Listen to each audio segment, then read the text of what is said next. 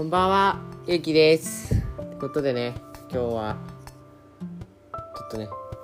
お母さんに、一人で撮ってって頼まれたんでね、ちょっと、一人で撮っていこうかなと思います。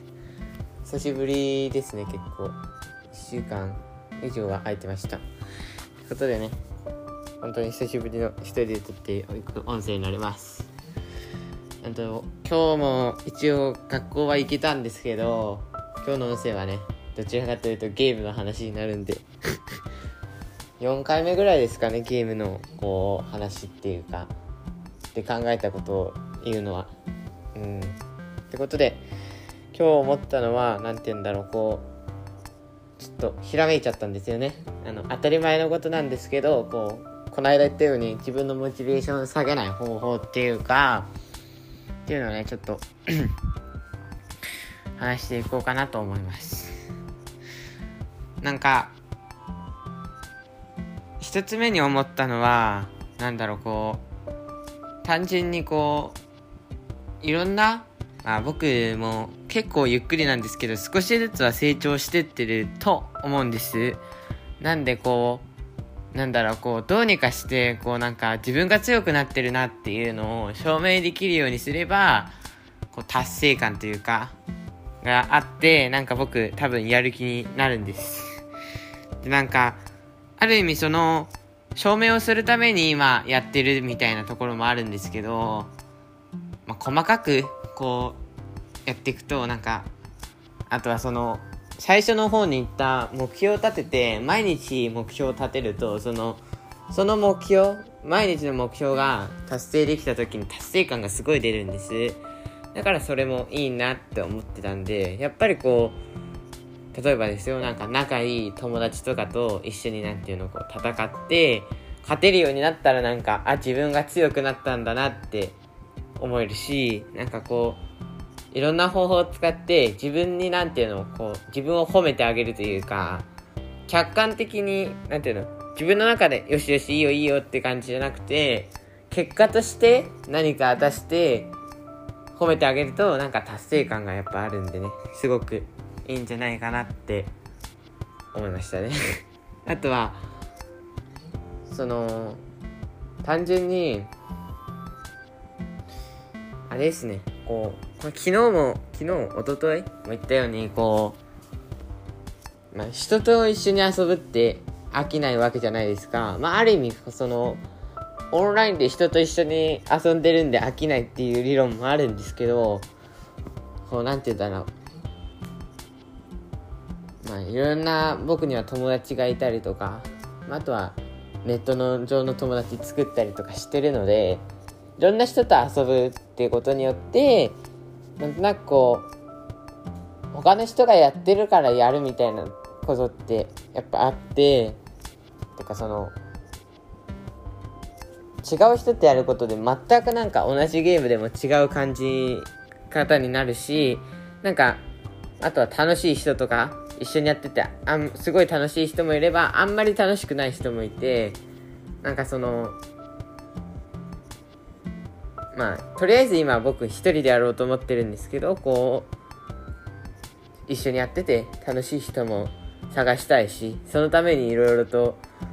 頑張ろうかなってちょっと考えてたりする所存ですね。ってことでまあ今日はそんな感じでちょっと考えてみました。ってことで今日もそんな感じです。今日も聞いてくださりありがとうございました。また明日も聞いてください。以上ゆうきでした。ありがとうございました。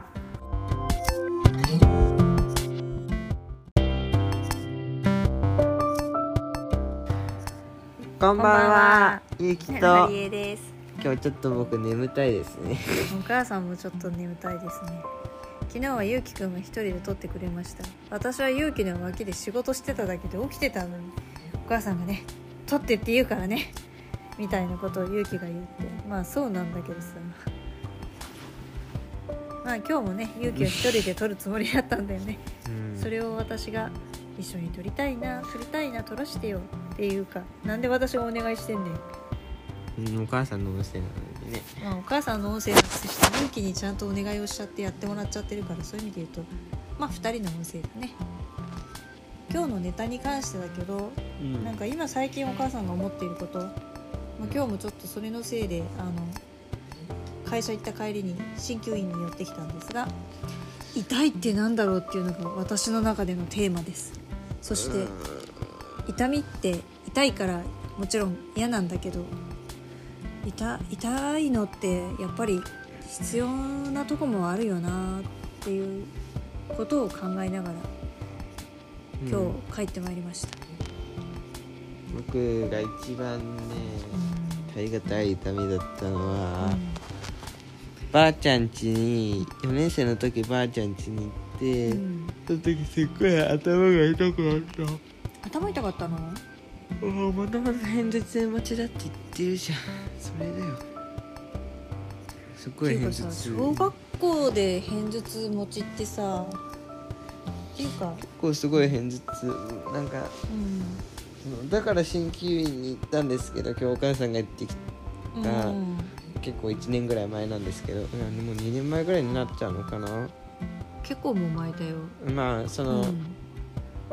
やってる前にそのすごい頭痛があってまあうん治ってやるんですけど、今は。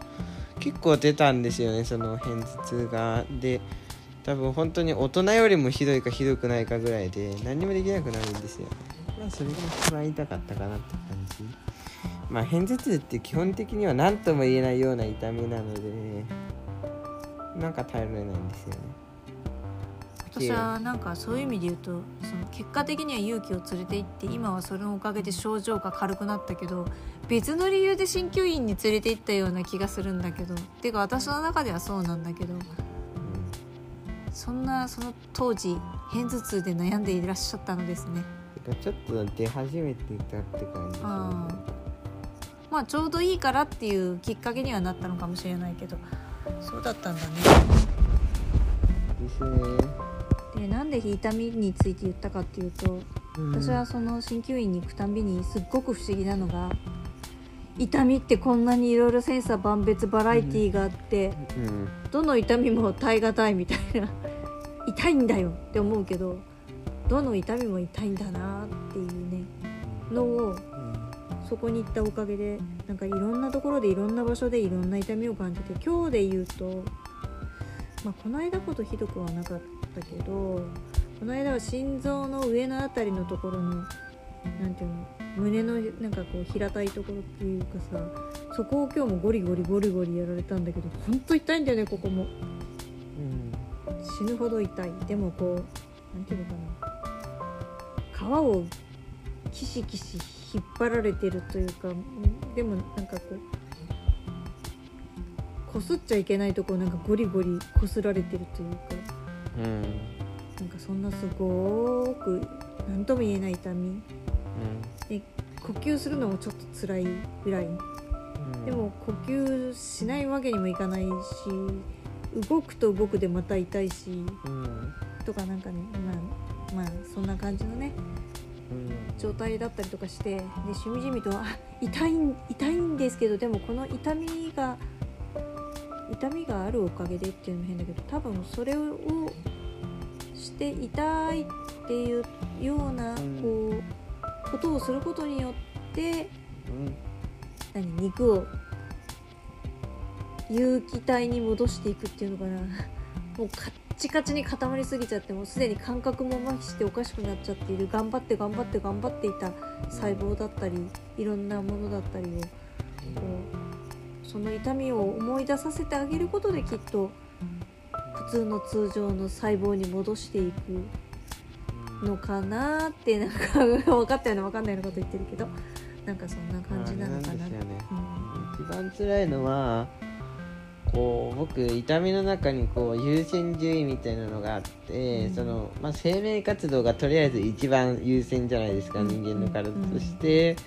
で痛ければ痛いほどその、うん。順位が上になってって治るスピードが速くなるんですけどこう足の爪みたいな感じで、うん微妙に痛くてずっと痛くてすっごい痛いんじゃないけど ずっと痛いのっズクてンズクンみたいな。ゆっくり治っていくんで、うん。壊れてって、うん。治るスピードと壊れるスピードで壊れるスピードが勝っちゃうと全く治んないんですよねそういう時。だからあの微妙に治ってあのとか繰り返してると、あのその現状維持はできて悪化はしないんですけど、うん。ある意味悪化してくれた方が一気に治ってくれるのでみたいなことは考えて結構あるんですよね。その逆にすごい痛い方が治ったりしてなんか、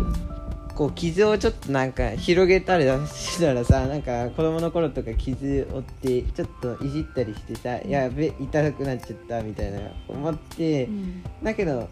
そういうことした方が逆に治ったりするんですよ短期間で。なんか体もやばいと思って全力投下してくるのかな。そう全力でエネルギー使ってくるので、なんか。なんかそういう面白いことをねなんか2年前ぐらいに考えてた気がしますね。なるほどね。まあちょっとそんなことを思ったりしながらそううんだから私はやっとそろそろ気持ちよくなって眠たくなってきたなと思うと腕の上腕二頭筋あたりがズクズク痛くなってきてですね副交感神経がだから優勢になってくる頃になると腕が本当に最後の最後で痛くなるので寝るタイミングの時にそんなに痛くなるなよ急に思い出させるなよって思いながらいつも最近は寝ております。はい、はい。この痛みを取るために体が何か言って訴えているんだろうから